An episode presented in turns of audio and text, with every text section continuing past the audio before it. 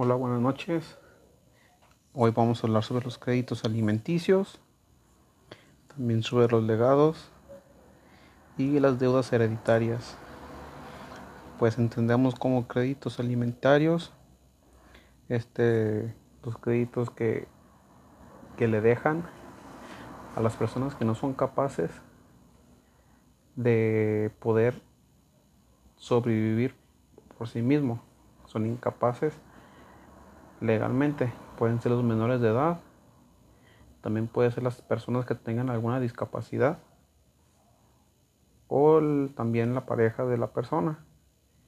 Este, yéndonos a los las deudas hereditarias, son, son las que nos referimos a deudas este, son aquellas obligaciones que se heredan. Pues al heredar no solo se hereda el conjunto de derechos, sino también el conjunto de obligaciones. Y si este bien debe un peso, ese peso tenemos que pagarlo para que en un futuro no tenga alguna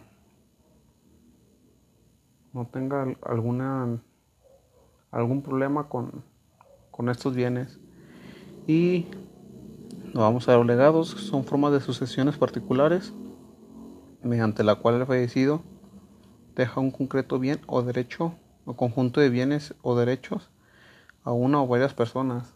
Esto nos quiere decir que nos deja cosas, nos deja las cosas este en concreto, se va directo. No, su herencia la reparten varias personas.